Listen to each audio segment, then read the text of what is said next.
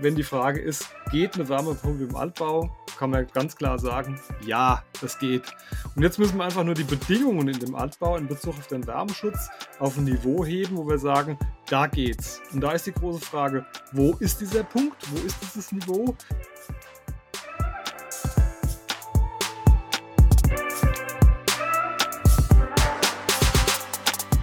Hi, willkommen bei Npower. Wir sind Markus. Und Julius. Und wir sind überzeugt, dass die Energiewende machbar und für den Klimaschutz essentiell ist.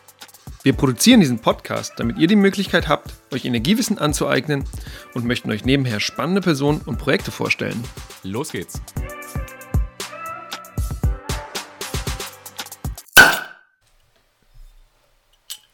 Wunderschön. Das hat man ein bisschen an Norwegen gehört, ihr Lieben. Willkommen bei einer neuen Folge vom N-Power Podcast. Wir begrüßen euch ganz, ganz herzlich. Richtig gut. Heute reden wir und sprechen wir über Energieeffizienzhäuser und über Energieberatung.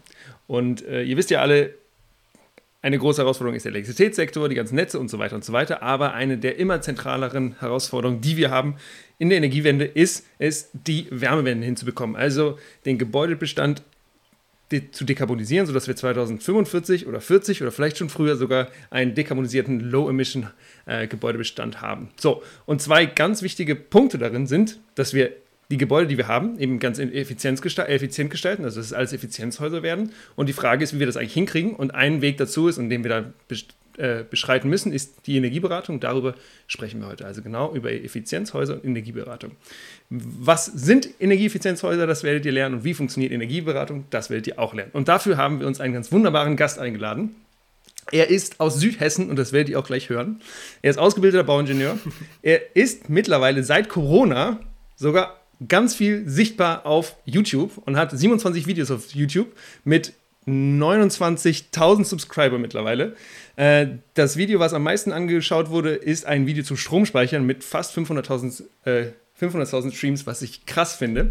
Und ähm, während Elon Musk seine Energie darauf verwendet, die ersten Menschen auf den Mars zu bringen, setzt er seine Kraft dafür ein, unsere Erde als funktionierenden Lebensraum zu erhalten. Und das ist richtig cool. Und dafür freuen wir uns heute, dass er dabei ist. Willkommen, der Energiesparkommissar. Willkommen, Carsten Herbert bei uns bei Empower. Ich begrüße euch. Hallo. Schön, dass du dabei bist. Carsten, geht, geht, natürlich gibt es gleich ein paar Entweder-Oder-Fragen und so weiter an sich, aber kurz die Frage: Wie bist du Energiesparkommissar geworden? Ja, das ist äh, eine spannende Frage. Erst der Lockdown. Wir können uns bestimmt noch daran erinnern. Ähm, da war es bei mir so: Ich habe einen, äh, einen, ähm, einen Auftrag von Land Hessen und da sind wir in Kommunen, müssen da äh, vor Ort Menschen beraten. Und dieser Auftrag war natürlich durch den Lockdown von heute auf morgen weg.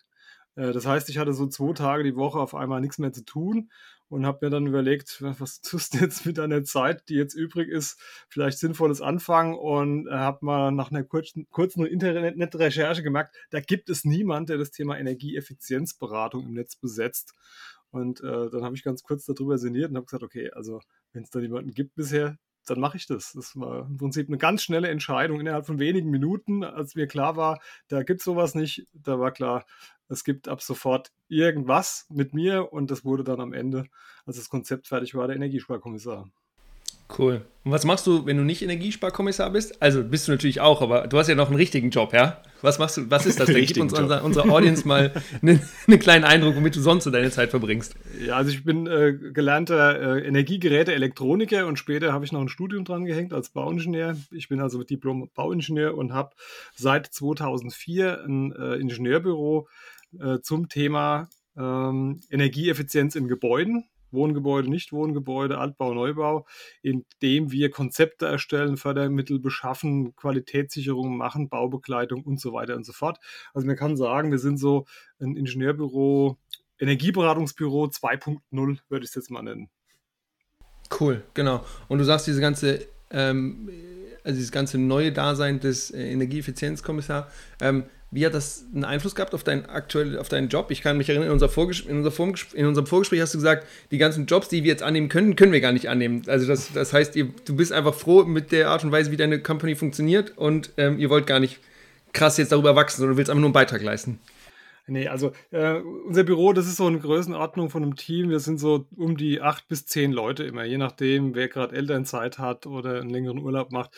Also acht bis zehn Leute sind wir und ähm, das heißt, ich kann es im Moment alles noch als Geschäftsführer oder als äh, derjenige, der den Laden organisiert, noch direkt im persönlichen Kontakt mit den Leuten machen. Wenn ich jetzt nochmal größer werde, also was weiß ich, fünf Leute oder zehn Leute mehr, und dann müsste eine zweite Ebene her und da habe ich gar keine Lust zu. Also ich habe äh, Lust mit den Leuten ganz nah und eng zusammenzuarbeiten und wenn das äh, irgendwann nicht mehr klappt, äh, dann wäre das nicht mehr mein Büro. Und deswegen ist klar, wir werden so groß bleiben, wie wir sind. Wir werden nicht kleiner, wir werden aber auch nicht größer. Ja, super. Cool. Dann gibt es jetzt Entweder-Oder-Fragen von Markus. Ja, wir haben natürlich wie immer ein paar Entweder-Oder-Fragen vorbereitet, um ja, noch ein bisschen mehr über dich äh, rauszufinden. Ne? Deswegen als erstes lieber an den Strand oder in die Berge? Sowohl als auch, aber lieber noch in die Berge. Also ich mache beides, aber äh, die Berge stehen immer vorne. Okay, das heißt, Winter ist jetzt auch quasi deine Zeit, die dann besser ist mit Skifahren oder so? Ja, eher so wandern. Skifahren ah, okay. ist mhm. auch, spielt auch eine Rolle. Ich bin Snowboarder tatsächlich auch. Ähm, ähm, aber was mich am meisten an den Bergen fasziniert, ist das Wandern. Und äh, wir waren letzten Sommer sogar mit unseren Kinderwandern äh, auf 2800 Meter und mit Übernachtung und so. Und die zwei sind wirklich noch nicht so alt und die haben das voll mitgemacht. Das heißt, die werden ähnlich, die ähnliche Kerbe gehen. Cool. Dann ein Appleboy oder ein Bier? Ähm, tatsächlich ein Appleboy. okay, dann haben wir vielleicht. Für die, die nicht aus Seltenkessen kommen, was ist ein Appleboy? Ja, das ist ein Apfelwein und äh, den am liebsten yeah. gespritzt. Also ich bin tatsächlich keiner, der, der Apfelwein pur trinkt, sondern eher gespritzt und da ziemlich dünn. Das hat einen ganz einfachen Grund. Ich vertrag nichts. Okay. Willkommen im Club. Besser Neubau oder sanieren? Ja, definitiv sanieren. Äh, meine Meinung ist, äh, wir haben genug Flächen verbaut. Wir müssen nicht nur mehr Flächen verbauen, wir müssen die, die wir haben, einfach besser nutzen. Und dafür braucht es im Prinzip keinen Neubau mehr, auch wenn es im Moment in der Politik teilweise anders gesehen wird. Wir müssen uns aber eigentlich ja, um die versiegelten, bereits versiegelten Flächen kümmern und da steht genug rum, was man dann auch nutzen kann. Okay, und dann noch die Frage, Julius hat ja schon gesagt, du machst den Energiesparkommissar auf YouTube, deswegen lieber YouTube-Videos für den Energiesparkommissar aufnehmen oder Energieberatung vor Ort? Äh, das ist ganz einfach, ich mache keine Energieberatung vor Ort. Äh, ah, Energieberatung sind. ja, Von daher kann ich jetzt ganz leicht sagen, auf alle Fälle den Energiesparkommissar. Aber tatsächlich bedingt das eine das andere, weil ohne äh, meine Beratungen, die ich durchführe und die Erfahrungen, die ich dabei sammle, gibt es keinen Energiesparkommissar. Ne? All, all diese Kommunikationsfähigkeiten, die es braucht, um sie im YouTube umzusetzen, habe ich im Prinzip im Kundengeschäft gelernt. Und von daher kann man es eigentlich nicht trennen. Okay, und als letzte Frage noch Effizienzhaus 100 oder Effizienzhaus 55? Ähm, 55 ist weg im Neubau und im Altbau ist es kaum möglich. Von daher ist Effizienzhaus 100. Also mir ist es lieber, wir machen alle zum Effizienzhaus, 5, äh, Effizienzhaus 100, die Bestandsgebäude, die es noch gibt, anstatt nur die Hälfte zum 55er Haus. Okay, und genau damit steigen wir im Prinzip in die Folge ein. Für alle, die jetzt sich fragen, ah, was ist denn Effizienzhaus 100, was ist denn Effizienzhaus 50? Carsten, willst du als erstes mal erklären, was denn dieser Begriff Effizienzhaus eigentlich bedeutet? Ja, das ist tatsächlich nicht so einfach. Ähm, ich versuche das immer anhand eines Eimers zu erklären. Ähm, so ein Altbau, der unseren ist, den kann man nämlich kann man sagen, das ist wie ein Eimer mit fünf Löchern drin. Die Löcher stehen stellvertretend für das ungedämmte Dach, für die ungedämmte Wand, für die alten Fenster, die einen relativ schlechten energetischen Standard haben und auch den ungedämmten unteren Gebäudeabschluss, also zum Beispiel die Kellerdecke. Und dann kommt noch das fünfte Loch, das ist dann die Anlagentechnik hinzu. Wenn die auch schon veraltet ist, haben wir im Prinzip in unserem Eimer fünf Löcher, die erstmal gestopft werden müssen.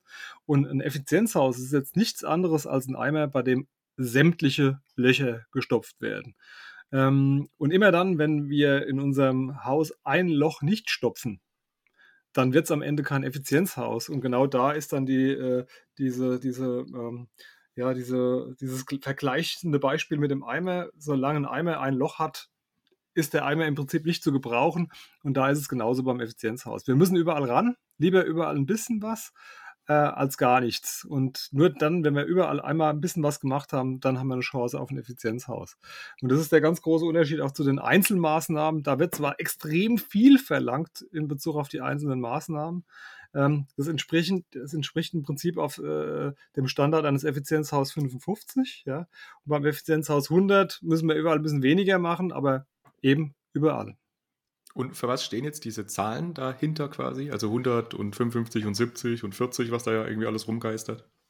Ja, in unserem ähm, ähm, Nachweisverfahren für die Energieeffizienz von Gebäuden, was jetzt ja nach GEG e geregelt ist, äh, da gibt es ein sogenanntes Referenzhaus für einen Neubau, auf Basis dann der Standard für den Neubau ermittelt wird. Mittlerweile ist das Referenzhaus schon wieder veraltet, weil es noch der, die alte Norm nach Energieeinsparverordnung ist.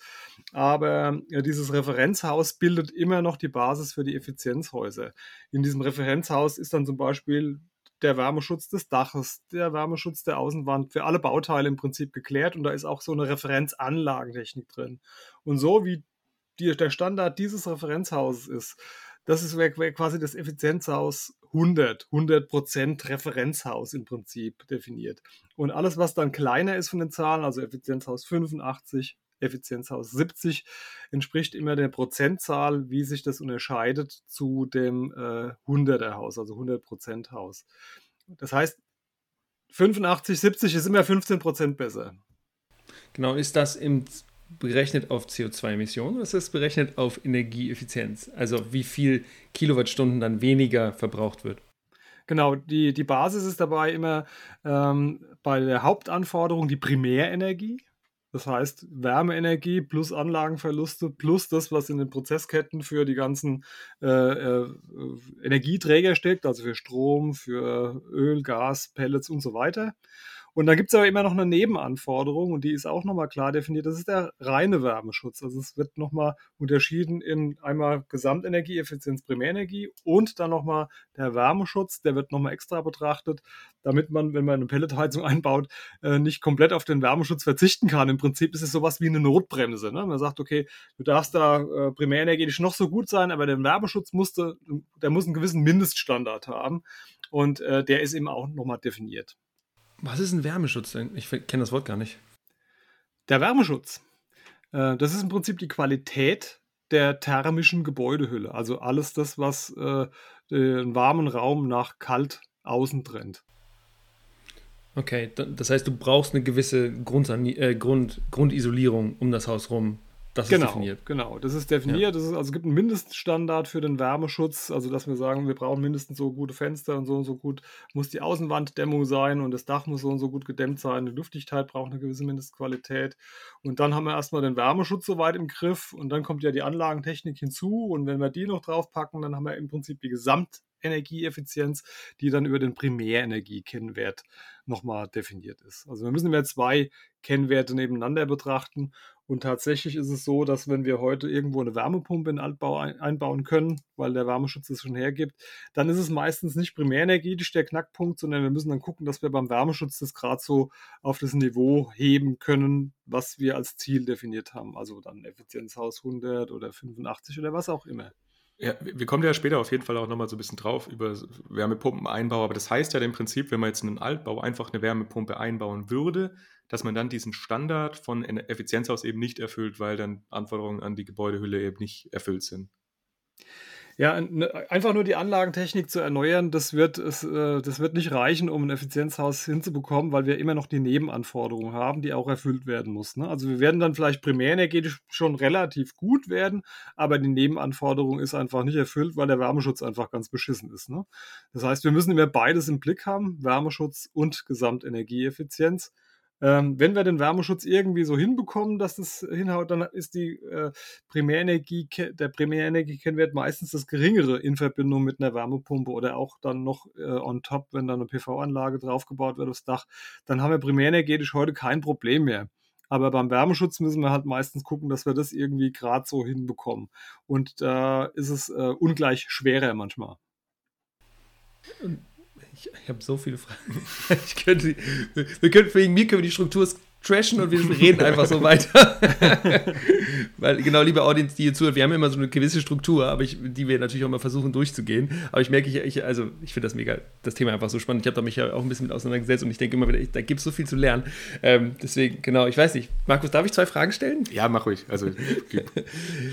Carsten, du hast ja du hast von diesem Effizienzhaus 100 gesprochen, ja? Und du hast gesagt, dass das, das ist so, so also das ist eben eine Anforderung, so die erste Anforderung, um diese fünf Löcher zu stopfen, wenn du so sagen willst.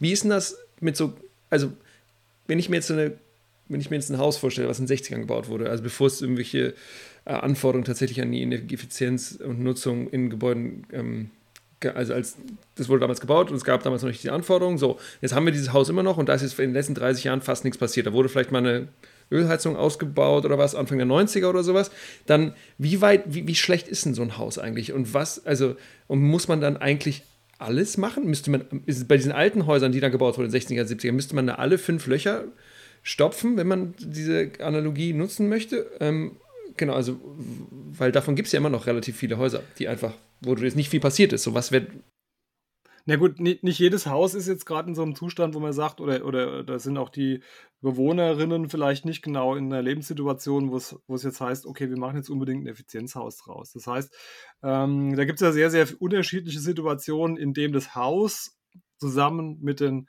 Bewohnerinnen, mit den Nutzerinnen äh, äh, steht. Ne? Und von daher muss man immer ein bisschen gucken, was, was für eine Lebenssituation ist das und was passt da.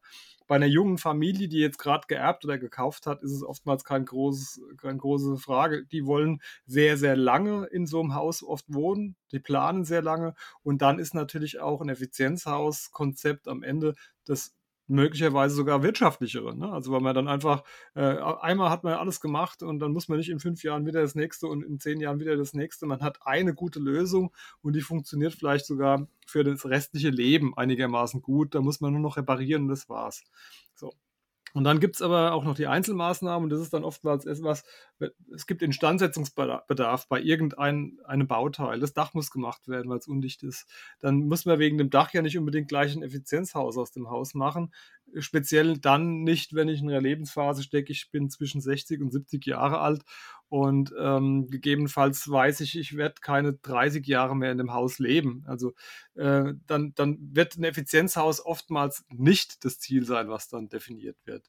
Ja, und das hängt also ganz stark immer davon von der ganz Gesamtsituation ab. BewohnerInnen und auch das Haus. Was, was gibt es her? Hm. Und wenn man jetzt so eine oder Frau so eine Einzelmaßnahme machen möchte äh, und es wird nicht zu einem Effizienzhaus, kriegt man dann trotzdem Unterstützung vom Staat? Oder darf Exakt. man das dann eigentlich? Exakt, also, das geht schon. Also äh, die Einzelmaßnahme heißt ja schon im Namen, ich kann jede einzelne Maßnahme oder auch jede, äh, jedes Potpourri an Einzelmaßnahmen, also zufällige Kombinationen, kann ich mir fördern lassen. Dann sind die Förderbedingungen zwar etwas geringer, aber sie sind da. Also im Moment ist es so, dann bekommt man 20 Prozent für so eine Maßnahme auch dazu gefördert, wenn man die entsprechenden Mindestanforderungen, die vom Fördergeber genannt sind, einhält. Also das ist schon alles machbar. Genau, aber das heißt ja, dass man schon gewisse auch, jetzt wenn man Fenstertausch macht und eben das gleiche alte Fenster quasi reinbauen würde, dass man dann nichts bekommen würde. Also da muss man dann schon einen gewissen Standard eben erfüllen, für, auch bei Einzelmaßnahmen. Genau, es gibt immer sowas wie einen gesetzlichen Standard, wenn ich heute etwas erneuere oder ersetze. Also zum Beispiel, die, was, was du gerade gesagt hast, ich ersetze die Fenster, dann gibt es auch äh, gesetzliche Standards, die sagen, das Fenster darf nicht schlechter sein als XY. So, und der geförderte Standard ist logischerweise besser als der gesetzliche, das ist ja klar. Muss ja sein, und, ja. Muss ja sein, genau. Und das muss ich auch einhalten. Und äh, das ist jetzt beim Fenster tatsächlich nochmal ein schöner Schluck mehr, der da gefordert ist.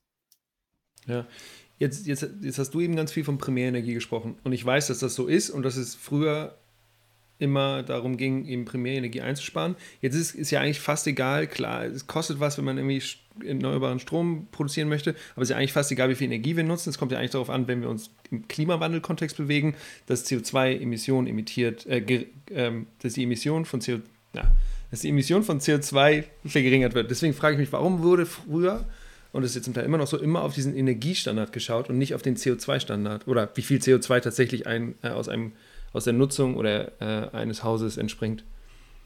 Gut, der, der Hast du da eine logische, oder ist das irgendwie Politikmaßnahmen ja. oder was auch immer? Also so, genau, gibt es da irgendwie eine gute, eine, eine gute Erklärung für? Also sowohl die energetische Bilanzierung von Gebäuden als auch die Energieberatung, die stammen ja, oder, oder die Entscheidungen dafür, die wurden ja getroffen in einer Zeit, als wir eine ganz große Energieknappheit hatten. 70er Jahre, ne, dann wurde die erste Wärmeschutzverordnung entwickelt und dann in den 80er Jahren wurde dann die Energieberatung langsam entwickelt, vor der Energieberatung des Bundes. Das ist alles daher. Das heißt, damals ging es um Energie und in der Regel auch gar nicht um Primärenergie, sondern um Endenergie. Also, dass man Öl, oder Gas einspart. Das, das stand damals im Vordergrund. Und jetzt hat sich aber ja so ein bisschen das Ziel gewandelt. Wir haben jetzt nicht mehr die Energieknappheit als Problematik und als gesellschaftliche Aufgabe, sondern jetzt steht ja eher das Thema Klima. Wie gehen wir mit unserem Klima um? Wie können wir das Klima irgendwie in den Griff bekommen? Das steht jetzt im Vordergrund. Und dann spielt logischerweise auch das Thema CO2 jetzt auf einmal eine ganz eine viel größere Rolle, als das früher der Fall war. Das hat man früher überhaupt nicht im Blick gehabt. Und das hat sich, das, das gab jetzt so ein bisschen einen Wandel und es wird auch, äh, das ist meine Prognose, bei der zukünftigen Energiebilanz von Gebäuden wird das CO2-Thema noch ein größeres sein. Das hat ja jetzt schon Einzug gefunden, auch bei der Erarbeitung von Energieausweisen und bei der energetischen Bilanzierung ist der Stellenwert schon viel größerer als früher.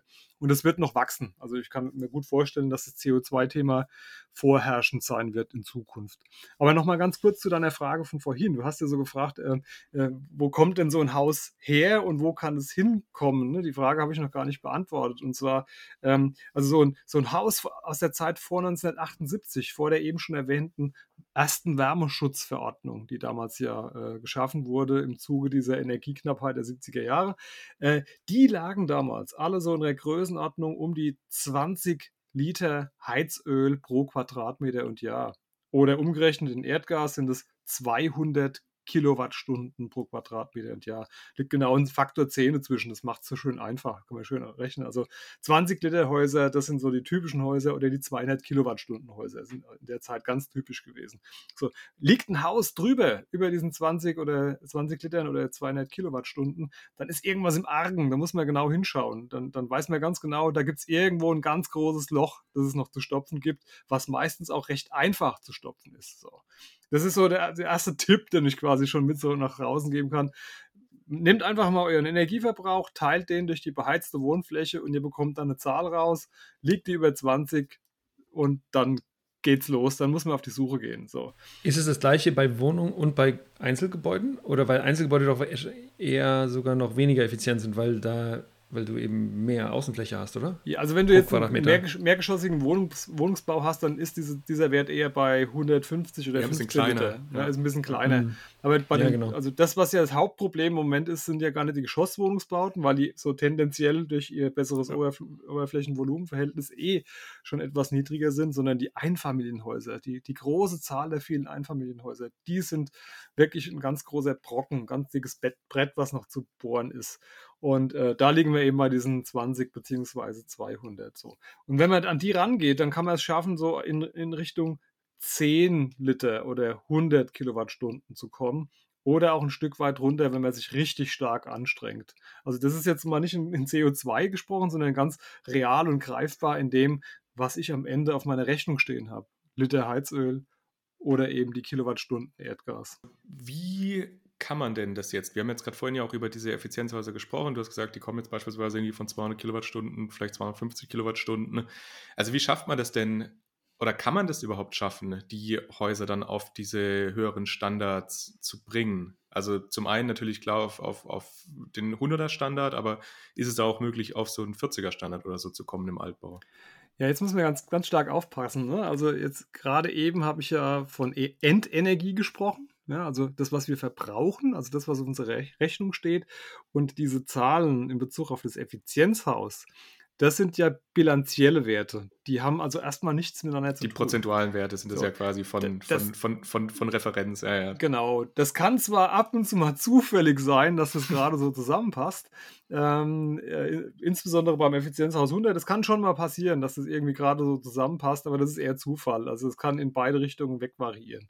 So, von daher muss man sehr Was aufpassen. würde dann zusammenpassen, Carsten? Ja, diese, mal, 100, diese 100 Kilowattstunden pro Quadratmeter im Jahr könnten dann auch Ach. mit dem Effizienzhaus 100, 100. vielleicht zufällig, so, hat es dann gerade mal 100, ne? Ja, ja. Aber, zufällig aber, auch 40er oder so 40 Kilowattstunden ja, genau. verbrauchen würde. Also, wenn jetzt jemand sagt, aber bei mir stimmt's doch, dann ist mhm. es eher Zufall. Ne? Also, es muss nicht äh, unbedingt so sein. Es kann drüber liegen, es kann auch manchmal drunter liegen. Es kommt von der Größe des Gebäudes ab, weil das Referenzgebäude spielt da eine ganz große Rolle.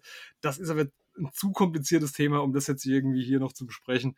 Wichtig ist nur zu wissen, äh, diese bilanzierten Zahlen, die haben nichts mit der Realität zu tun, weil die energetische Bilanzierung, das ist mehr oder weniger äh, ein Punktesystem, wo am Ende aber Kilowattstunden pro Quadratmeter und Jahr dran steht. Und darf man sich nicht verleiten lassen zu glauben, das ist jetzt der zu erwartende Verbrauch, der auf diesem Energieausweisdokument steht. Wenn du sagst, da kann man gar nicht davon ausgehen oder gar nicht erwarten, dass der Wert stimmt, würdest, man, würdest du davon ausgehen, dass die tatsächlich gemessenen Werte dann meistens drüber liegen oder meistens drunter liegen? Ja, das ist. Äh, oder kommt es auch wieder auf, auf, an, auf jedes Haus? Also wo die stehen und wie viel Einstrahlung Exkurs, und keine Ahnung. Kleiner Exkurs zum Thema äh, Energieausweis. Äh, jetzt mal aber nicht ein Verbrauchsausweis, sondern einfach nur der, der nach Bedarf berechnete, also wo wirklich eine Energiebilanz gemacht wird und ein Standardklima, Standardnutzer.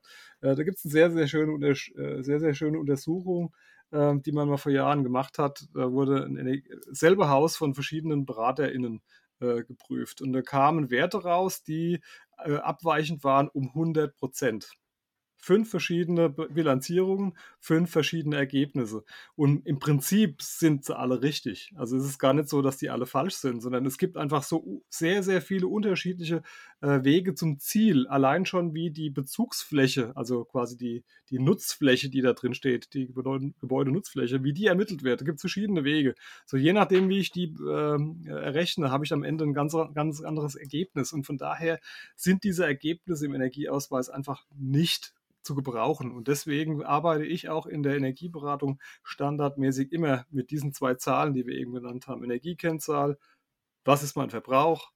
Den teile ich am Ende durch meine beheizte Wohnfläche und mit dieser Zahl habe ich eine konkrete Zahl, mit der ich arbeiten kann.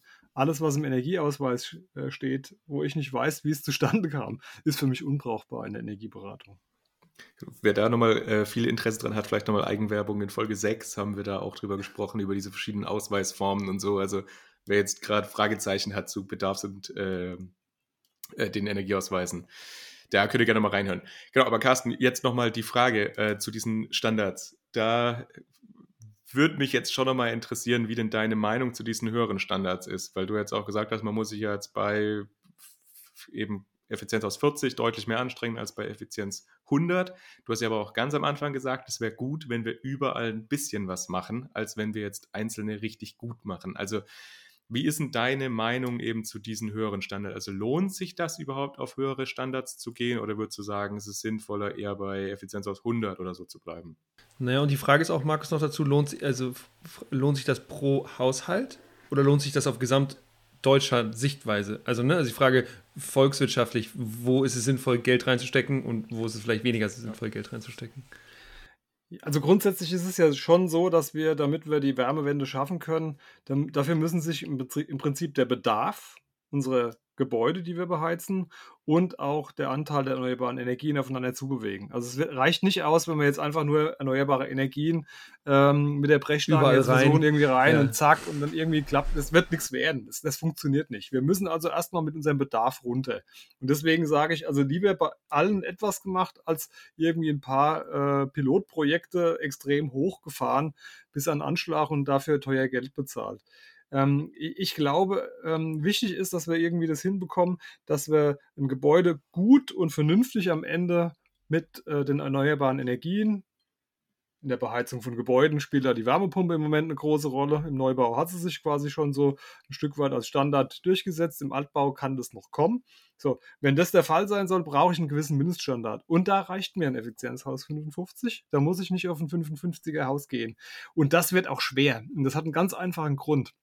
55er oder 40er Häuser im Neubau sind kein Problem, weil da kann ich den Wärmeschutz bis ins Maximum treiben, auch an den Stellen, die man nicht sieht, und zwar bei den Wärmebrücken. Ich kann also Wärmebrücken maximal reduzieren, weil ich eben meine Details entsprechend vorher mit den Architekten durchspreche und, gestalte die so, dass die ganz, ganz optimal, was weiß ich, äh, funktionieren. So im Altbau, im unteren Gebäudeabschluss, da sind meine Innenwände gemauert. Da ist mhm. mein Fundament fertig. Da, da ist äh, im Prinzip alles so, wie es ist. Ich muss jetzt irgendwie noch ein bisschen äh, was äh, äh, so gestalten, dass es funktioniert, dass es schadensfrei ist, aber ich werde das nicht so gut hinbekommen wie im Neubau. Es ist absolut unmöglich, weil die Rahmenbedingungen einfach so sind, wie sie sind.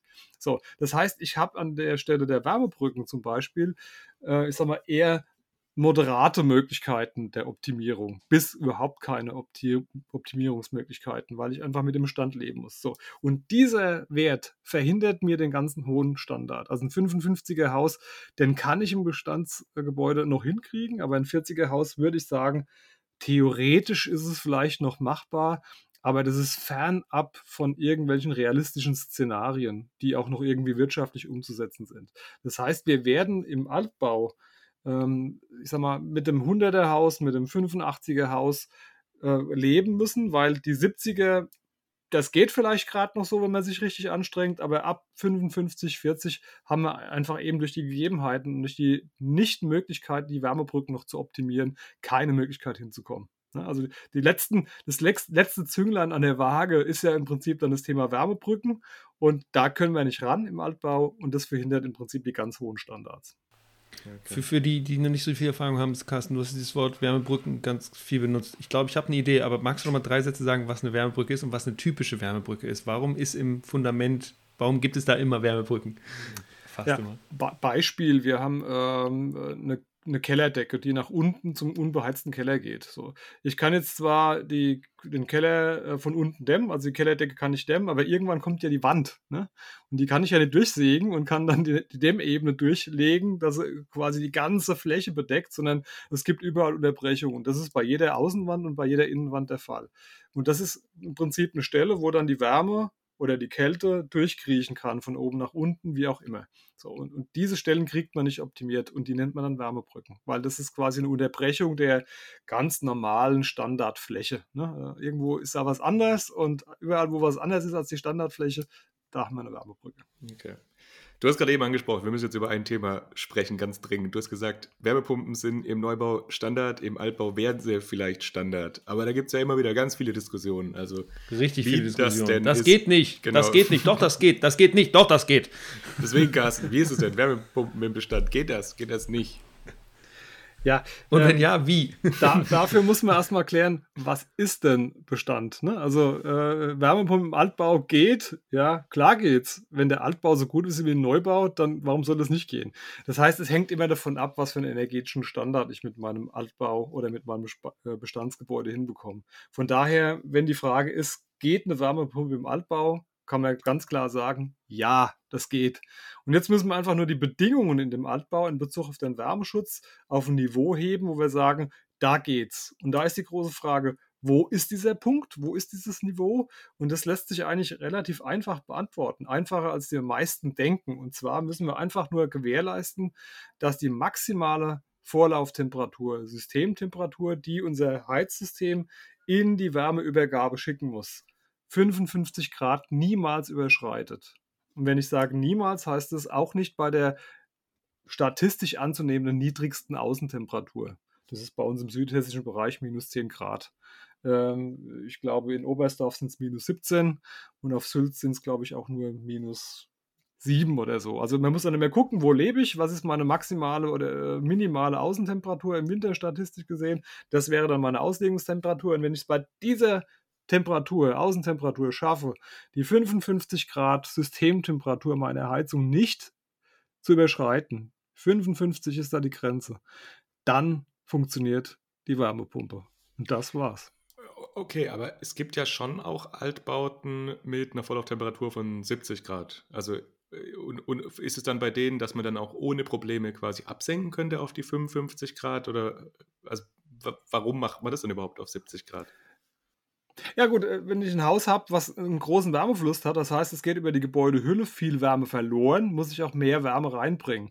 Und das geht manchmal eben nur über höhere Temperaturen. Ne? Also wenn der Heizkörper zu klein ist, um das mit 55 Grad hinzukriegen, dann brauche ich halt 70, um die Wärme äh, reinzubringen, damit es im Haus weiterhin gleichbleibend warm bleibt.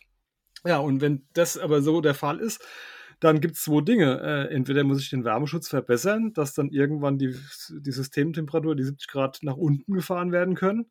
Oder ich muss eben größere Heizkörper einbauen oder eine Flächenheizung zum Beispiel. Das wäre eine zweite Strategie. Das Ganze kann man herausfinden, was und wie das geht, indem man eine Heizlastberechnung macht, die raumweise ist und prüft dann irgendwie, was müsste ich denn tun an der Stelle in diesem Raum, damit das Ganze funktioniert. Hm.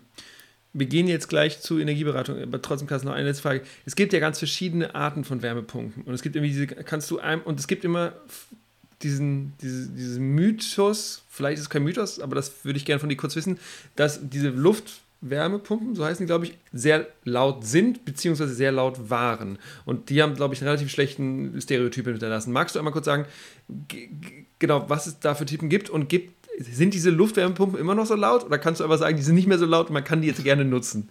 Also Standard. Gar keine Suggestivfrage hier. Nee, man, man, kann, man kann es nicht standardmäßig sagen. Es gibt sowohl die lauteren Varianten, es gibt aber auch leisere Varianten. Und in der Regel sind die äh, Schallemissionen von diesen Dingern ja auch getestet. Das heißt, man kann es in den Typenblättern nachlesen, welches denn jetzt am Ende ein eher leises Gerät und eher ein lautes Gerät ist. Also ich kann da nur die Empfehlung aussprechen, schaut in die Typenblätter, vergleicht es und dann kann man sagen, okay, was ist vielleicht eher geeignet, wenn es bei mir äh, in Bezug auf die Schallemissionen eher kritische Situation zu Hause ist. Ganz klar. Okay. Super. Dann wollen wir ja, Julius hat es ja ganz am Anfang gesagt, wir wollen ja nicht nur Effizienzhaus und wie das Ganze funktioniert im Bestand und Neubau und Wärmepumpen, sondern wir wollen ja auch darüber sprechen, über das Thema Energieberatung, wie das Ganze eigentlich abläuft und was da eigentlich passiert. Deswegen springen wir jetzt da mal noch als zweiten Block ein bisschen rein. Carsten, kannst du mal eine Einordnung ein bisschen drüber geben? Also was ist denn eigentlich eine Energieberatung? Was sollte denn da eigentlich passieren und warum gibt es das? Also Energieberatung, die ist erfunden worden, auch im Zuge dieser Ölkrise 70er Jahre. Da hat man dann versucht, irgendwie zu verstehen, wie sind denn die Energieflüsse in einem Haus. Damals haben sich dann äh, viele Ingenieure und, und äh, Forscher damit beschäftigt, wie kriegt man das irgendwie in den Griff. Das ist dann Wissen rund um den Energiefluss im Haus ist gewachsen und das hat man dann auch in Energieberatungsformen gegossen. Das ist in erster Linie damals schon in den 90er Jahren die Vorortenergieberatung des Bundes, vom Bundesamt für Wirtschaft und Ausfuhrkontrolle gewesen. Das ist sowas wie die Mutter der Energieberatung. Und wenn ich heute eine Energieberatungsausbildung mache, und dann werde ich immer sofort mit dieser Mutter der Energieberatung auch konfrontiert. Ähm, ich bin kein, kein, großer Freund von dieser Mutter der Energieberatung, diese sogenannte Vorort-Energieberatung des Bundes, und habe sie auch noch nie angeboten. Das ist ein ganz, hat einen ganz einfachen Grund. Ähm, man setzt im Prinzip voraus, man weiß schon, was ähm, der Wunsch des Kunden ist. Also was der für ein Bedürfnis hat. Und das kann ich aber nicht voraussetzen und deswegen biete ich das nicht an, sondern mache eine ganz individuelle Energieberatung. Wie sieht eine Energieberatung bei uns aus? Äh, wenn bei uns jemand anruft, dann äh, vereinbaren wir erstmal. Äh, dann sagst du erstmal, ich habe gar keine Zeit, weil ich viel zu viele Kunden habe. Das sagst du wahrscheinlich. das sage ich erstmal, genau. Als zweites sage ich dann, wenn gerade doch Zeit ist, dann sage ich, äh, ähm, wir machen ein Erstberatungsgespräch, bei dem wir äh, die ganzen Bedürfnisse, Wünsche erstmal abklopfen, die Rahmenbedingungen, den Status quo des Gebäudes abklopfen. Ich versuche das Haus zu verstehen. Wir reden dann über alle Bauteile. Wir haben im Prinzip auch vorher schon ein Ziel festgelegt. Also was ist deren, warum haben die überhaupt angerufen? Ne? Gibt es ja meistens irgendwie einen Grund. Das, das kenne ich so. Und dann, wenn man einmal um das Gebäude so gedanklich rumgewandert ist, gemeinsam, hat über alles gesprochen und dann ergibt sich ein Bild. Da ergibt sich auch die Möglichkeit, was kann man mit dem Haus machen ist das, um in, der, in, den Worten zu sprechen, was wir vorhin schon besprochen haben, eher eine Einzelmaßnahmengeschichte, weil da jetzt das Dach und die Fenster jetzt dran sind oder die Wand?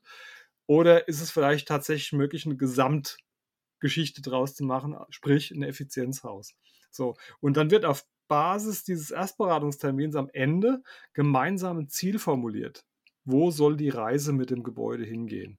Und auf Basis dieses Ziel, dieser Zielformulierung, machen wir dann ein konkretes Angebot.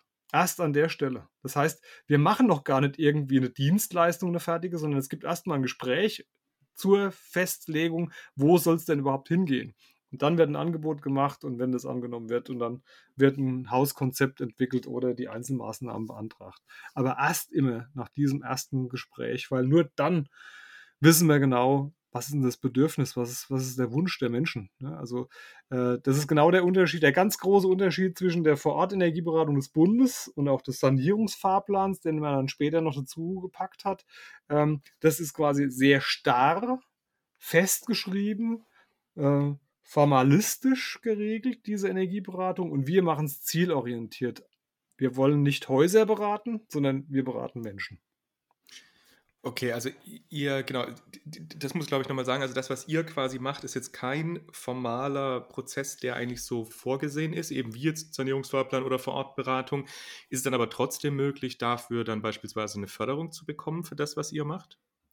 Ja, im Zuge der ganzen äh, BEG, also Bundesförderung effiziente Gebäude, gibt es ja auch sowas wie eine Baubekleidungsförderung. Und immer wenn äh, aus der Erstberatung resultiert ein Ziel, was dann mit dem BEG zu tun hat, ja, also eine Einzelmaßnahmenförderung oder auch ein Effizienzhauskonzept, was erstellt wird, dann sind unsere Dienstleistungen auch zu 50 Prozent äh, bezuschussungsfähig. Das wird dann mitbeantragt mit der ganzen Geschichte.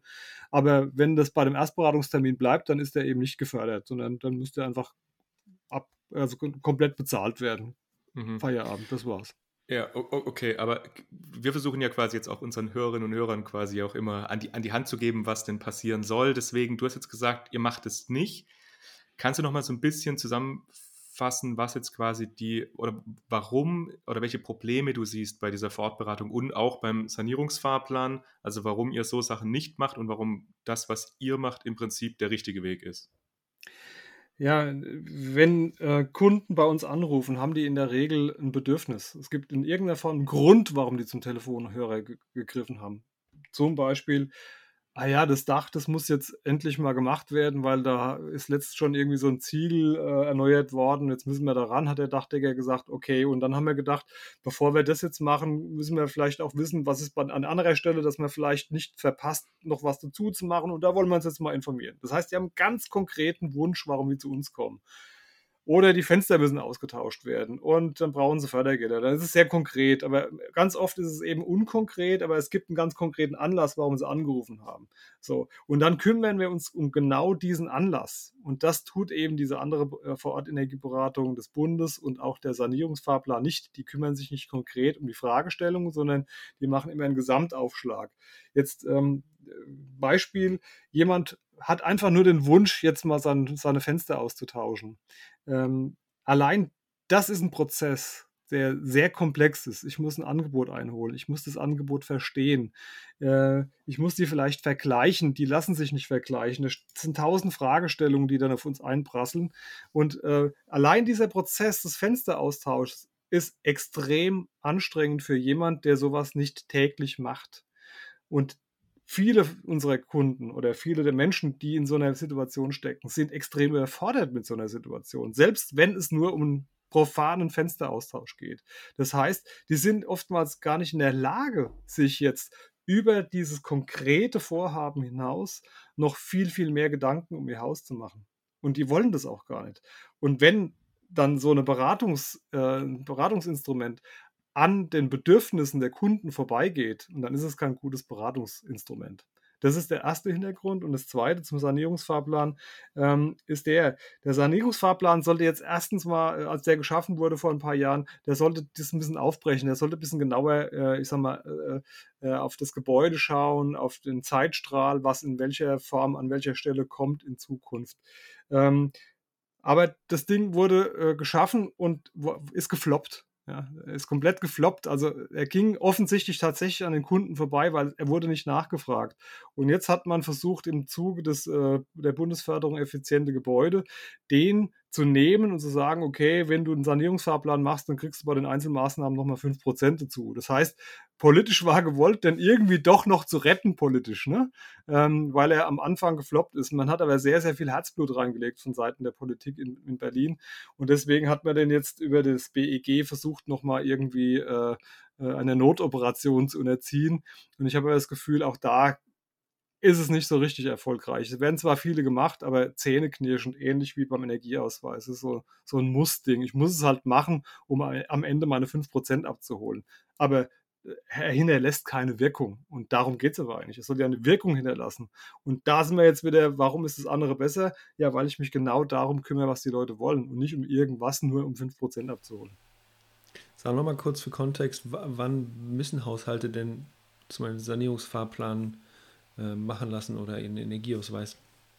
Ja, zunächst mal gibt es keinen äh, Grund für einen Sa äh, Sanierungsfahrplan. Das ist im Prinzip eine freiwillige Geschichte. Aber dann, wenn ich äh, bei den Einzelmaßnahmen ähm, mir nochmal einen Zusatzbonus abholen will, dann kann ich das tun, indem ich mir einen Sanierungsfahrplan erstellen lasse. Alle Maßnahmen, die in diesem Sanierungsfahrplan enthalten sind und definiert sind, die sind dann im Prinzip innerhalb der BEG-Förderung Einzelmaßnahmen auch nochmal äh, mit einem 5% Bonus dann äh, behaftet.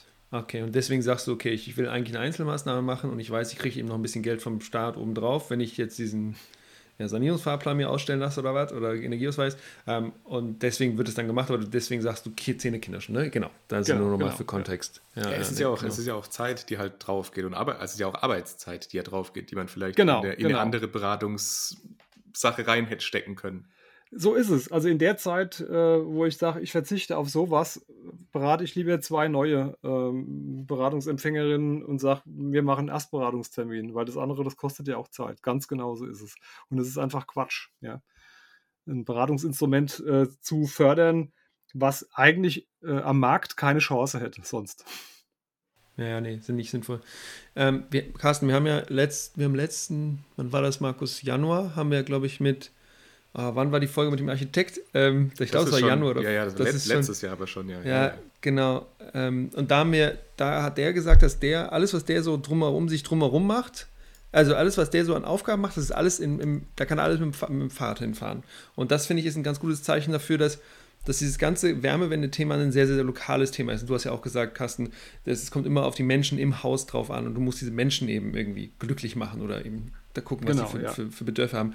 Wie ist das jetzt? Du bist in, du bist in Südhessen, du bist in Darmstadt, ja? Und äh, das heißt, wenn jetzt aber die Wärmewende immer lokal stattfindet, ähm, kann ja jetzt nicht jeder zu dir kommen und man kann jetzt ja auch nicht, willst ja auch nicht in München anrufen oder irgendwo, sondern du musst immer lokal jemanden finden. So, deswegen vielleicht nochmal, wie würdest du also du willst, ich bitte dich nicht jetzt irgendwie bewertend auf Kollegen oder Kolleginnen, sondern nur, wie müssten Menschen, die jetzt was machen wollten in ihrem Gebäude, wenn sie sanieren wollen oder wenn sie irgendwas machen wollen, was wären so die, was wären so ein, zwei Schritte, die sie auf jeden Fall bedenken sollten oder wie sie dieses Projekt überhaupt angehen? Was, Magnum, sprich nochmal dazu bitte. Okay, also das ist natürlich echt ganz schwer, ähm, weil ich kenne, ich bin in meiner eigenen Blase. Ne? Mhm. Ich weiß, was wir gut finden und wie wir äh, rangehen. Ähm, aber wenn ich sowas mache, ich, ich brauche ja für viele Dinge erstmal jemand, der äh, oder die mich äh, informiert über das, was ich tun kann, was sinnvoll ist, was führt zu einer Förderung, was führt zu einem guten Ergebnis, was ist ein äh, insgesamt ein gutes Konzept. Also da brauche ich irgendjemand dafür. Das werde ich allein nicht hinbekommen und spätestens dann, wenn es um Fördergelder geht, bin ich ohnehin auf jemanden angewiesen. So, das heißt, ich muss, muss jemanden finden, ähm, der die äh, ein gewisses Vertrauen aus, ausstrahlt. Ja, also ich muss, ich brauche eine Ebene zu der Person, die mich berät. Und äh, das kann natürlich sein, dass das möglicherweise nicht die, die erste Person ist, die ich finde, ne, weil ich da anrufe und äh, das war die erste Nummer, die ich gewählt habe und dann, dann bleibt es dabei. Da muss man einfach mal gucken, wie stimmt da die Chemie und wie ist da auch äh, möglicherweise am Ende ähm, das Vertrauen was, was da sich aufbaut, wenn ich dann über das eine oder andere Problem spreche, dann kriege ich eine Rückmeldung, dann kann ich das verstehen oder ich kann es nicht verstehen. Und wenn ich es nicht verstehen kann, ist es schon ein schlechtes Zeichen. Ne? Also ich sollte das, was mir erklärt wird, auch verstehen können. Und da gibt es Menschen, die können das besser erklären, es gibt Menschen, die können es schlechter erklären und die passen vielleicht besser oder schlechter zu mir. Und da muss ich irgendwie ein Gefühl für äh, äh, bekommen. Und das kann mir auch niemand abnehmen. Ähm, und aber genau, das ist so ein Knackpunkt auch in Bezug auf die Energieberatung, was auch dazu geführt hat, dass ich am Ende mit dem Energiesparkommissar auch begonnen habe, weil ich gesagt habe, das ist wirklich ein Knackpunkt. Wir erreichen eigentlich mit unseren paar EnergieberaterInnen in Deutschland zu viel zu wenig Menschen. Wenn wir die Wärmewende schaffen wollen, dann reicht es nicht aus, mit der Geschwindigkeit zu arbeiten, die wir in den letzten 10, 20 Jahren gearbeitet haben. Wir müssen viel, viel mehr Menschen erreichen mit unseren Inhalten. Und das schaffen wir wahrscheinlich nur, wenn sich, äh, ich habe immer auf die Energieagenturen in Deutschland gehofft, die dann irgendwie Beratungsangebote vielleicht auch online gestalten, aber da ist nicht viel passiert. Und jetzt haben wir äh, mit dem Energiesparkommissar zumindest mal gezeigt, es kann gehen. Ne? Man kann das machen, man kann Energieberatungsinhalte auch über das Netz verbreiten und man hat dadurch zumindest ein Korrektiv weil ich habe auch schon die Rückmeldung bekommen von Beratungskollegen, äh, die sagen, ah, cool, da war ich noch nicht so fit und das äh, habe ich mir jetzt mal angeguckt und ah, das hat mir jetzt Voll weitergeholfen. Gut. Oder andersrum, äh, Kunden sagen, ich habe einen Energieberater und der hat mir das und das erzählt und dann habe ich das gesehen und da konnten wir das nochmal gemeinsam besprechen und jetzt sind wir zu einer guten Lösung gekommen. Also von daher, das kann Perfekt. jetzt funktionieren. Ja? Und wenn ich sehe, wie viele Menschen wir jetzt in dieser Zeit schon erreicht haben, glaube ich fast daran, wir haben eine Chance, das tatsächlich noch hinzukriegen. Vielleicht auch, wenn es demnächst noch mehr als nur ein Angebot im Netz gibt in dieser, in dieser, in dieser Form. Cool. Ja, Carsten, dann, also Julius, das war du, fast, genau, wir wollten am Ende natürlich noch ein bisschen. Wund, wund, wunderschönes äh, äh, Schluss, Schlusswort grundsätzlich, aber vielleicht nochmal so von, von, von dir eine Einschätzung, bevor wir uns jetzt tatsächlich ganz verabschieden. Also, was wünschst du dir denn, was jetzt irgendwie so in den nächsten ja, ein, zwei Jahren jetzt noch passieren sollte? Du hast jetzt gesagt, es wäre vielleicht nicht schlecht, wenn es noch mehr solche Beratungsangebote im Netz geben würde oder Informationsangebote. Aber jetzt, also was würdest du dir denn, denn, denn wünschen, was jetzt irgendwie in den nächsten Jahren passieren sollte? Oder vielleicht auf politischer Ebene. Wie jetzt genau, so eben Grüne, auch politische also jetzt, Genau, wo wir eine Ampelkoalition haben. Was wäre denn da gut? Aus also deiner praktischen ja. Sichtweise aus? Ich würde mir auf alle Fälle wünschen, wenn es eine klare Bekenntnis gäbe, sich um den Bestand zu kümmern, anstatt immer mehr Flächen zuzubauen. Ähm, weil wir werden mit weiteren Flächen, die wir zubauen, das Problem nicht lösen können. Wir müssen uns um den Bestand kümmern. Die Flächen sind wir, wir, brauchen ja auch noch ein bisschen Platz zwischen den Häusern, in denen wir leben. Und das ist so, glaube ich, eins der Sachen, die meistens vergessen wird, wenn man sagt, okay, wir wollen gute und günstige und tolle Häuser. Ähm, die, die gibt es, die sind, alle, die sind alle da. Wir müssen einfach die Flächen nutzen, die wir schon haben. Und das ist ein ganz großer Wunsch, weil ich, ich äh, weine eigentlich um jede grüne Fläche, die neu bebaut wird. Bei uns im Land. Oder überall auf der Welt. Voll schön, dass du dir die Zeit genommen hast, heute bei Einpower dabei zu sein. Vielen Dank. Ich habe wieder echt einiges gelernt und ich glaube, ich hoffe, dass unsere Zuhörer und Zuhörerinnen, dass, dass es denen ähnlich geht. Viel Erfolg mit deinem Energiesparkommissar äh, Endeavors und mit der Company natürlich. Und hey, vielleicht sehen wir uns ja nochmal wieder und vielen Dank, dass du heute dabei warst. Ja, vielen Dank an euch auch und äh, für die Einladung. Hat Spaß gemacht, dabei gew äh, gewesen zu sein. Ja, und vielleicht gibt es ja irgendwann nochmal ein neues Thema, was gerade passt. Auf jeden Fall, cool. sehr gerne. Und wir, ver wir, verlinken dich auf jeden Fall auch in den Shownotes mit dem Energiesparkommissar natürlich. Cool. Wunderbar. Bis dann. Danke. Ja, bye bye. Recap. Recap. Wunderbar. Markus, geile Folge, oder? Was hast du gelernt? Ja, super coole Folge. Ich habe äh, viel gelernt. Also ich natürlich, klar, wir sind ja beide in dem ganzen Bereich ja auch irgendwie so ein bisschen unterwegs. Das heißt, grundsätzlich haben wir natürlich ja auch das eine oder andere schon gewusst.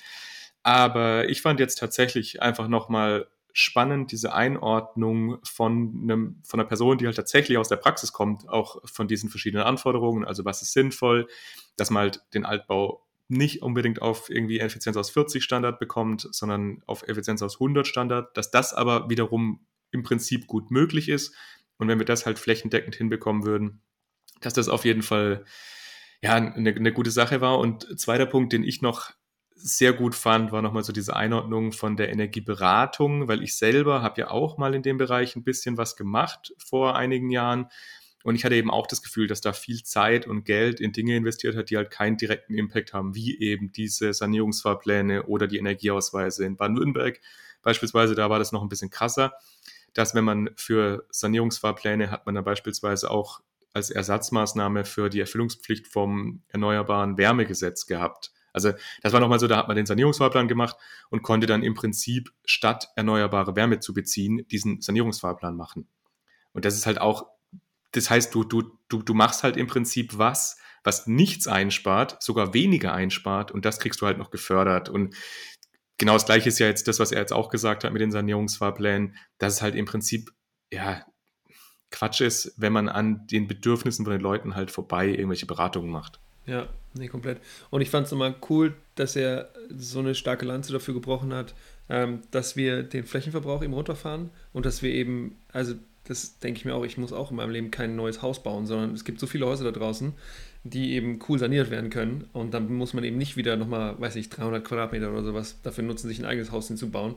Ähm, naja, Flächenfraß ist ja nicht umsonst ein eigener Begriff. Ja, und ich finde das cool, dass er, dass er da nochmal sehr stark dafür argumentiert hat, hey Leute, bitte baut euch keine neuen Häuser, sondern guckt dass ihr euch Häuser kauft, die ihr dann vielleicht saniert, ähm, die dann eben, ähm, in denen ihr auch gut leben könnt und die dann vielleicht eben einfach viel, viel effizienter betrieben werden können. Genau, das fand ich cool und ich fand es auch nochmal schön, dass er ein bisschen ähm, mehr Detail reingegeben hat, ähm, wie und wann Werbepumpen tatsächlich nutzbar sind und was man da für eine Vorlauftemperatur braucht und so weiter, also mit dieser 55 Grad Vorlauftemperatur, ähm, weil ich habe das Gefühl, dass da immer, wie gesagt, habe ich ja eben auch in der Folge gesagt, dass da unendlich viele Mythen sind. Nee, geht nicht, doch, geht, geht nicht, unter welchen Bedingungen, bla. Das fand ich immer gut, dass er gesagt hat, geht, muss man sich irgendwie anschauen, was für eine Pumpe man dann nutzt und äh, was du dafür Voraussetzungen brauchst. Und ähm, das fand ich immer gut, dass er das auch gesagt hat. Ich glaube, das ja. wird eine coole Folge oder das war eine coole Folge und wir hoffen natürlich, dass es euch auch Spaß gemacht hat, ähm, dass ihr was gelernt habt. Genau, damit kommen wir eigentlich auch zum Ende. Jetzt kommt nur noch der normale Schnack mit Kommt zu Discord. Richtig cool, by the way. Wir haben über 50, 60 Leute jetzt. Ähm, wird immer mehr darüber geschnackt. Und das auch, wenn ihr solche spezifischen Fragen habt, gibt es in der Empower Community Menschen, die sich damit sehr viel auseinandersetzen. Und die sind auch in unserer Discord-Gruppe. Das heißt, wenn ihr zum Beispiel irgendwie euer Haus sanieren wollt oder das Haus eurer Eltern oder von euren Freunden oder sowas, dann sendet sie gerne zu uns in die Discord-Gruppe, stellt eure Fragen dort. Es gibt Menschen, die sich damit einfach auskennen und gerne und schnell antworten. Also ähm, deswegen, es gibt den Energiesparkommissar, der macht richtig gute Arbeit da und wenn ihr spezifische Fragen habt und der Carsten mal keine Zeit hat, dann kommt bei uns in die Discord-Community, dann kriegt ihr auch gute Antworten. Ja, oder auch wenn ihr Fragen für die Folgen habt. Also jetzt ja. beispielsweise auch nochmal äh, anekdotisch, wir haben jetzt tatsächlich in Vorbereitung von, für die Folge, hatten wir auch da nochmal einfach gefragt, was denn so, was euch interessiert. Und das war ganz cool, weil halt wirklich viele Fragen gekommen sind. Das ist natürlich, ja, unsere Struktur und was wir dann tatsächlich in Gesprächen machen, ist halt immer also so weit voneinander entfernt. Ja, nicht unendlich aber, weit, aber genau, wir hatten heute einfach ja, wieder echt ja. ein paar Themen, die wir einfach nicht besprochen haben, obwohl die irgendwie ja. eigentlich geplant also waren. Grundsätzlich, grundsätzlich standen ein Haufen Fragen quasi drauf von der aus dem Discord und so. Ja, so ist es manchmal. Ja, genau. Gut damit belassen wir es heute. Schön, dass ihr dabei wart, dass ihr reingetunt habt. Ähm, wir hören uns sonst im Zweifel natürlich wieder gerne in zwei Wochen. Macht's gut. Bis dann.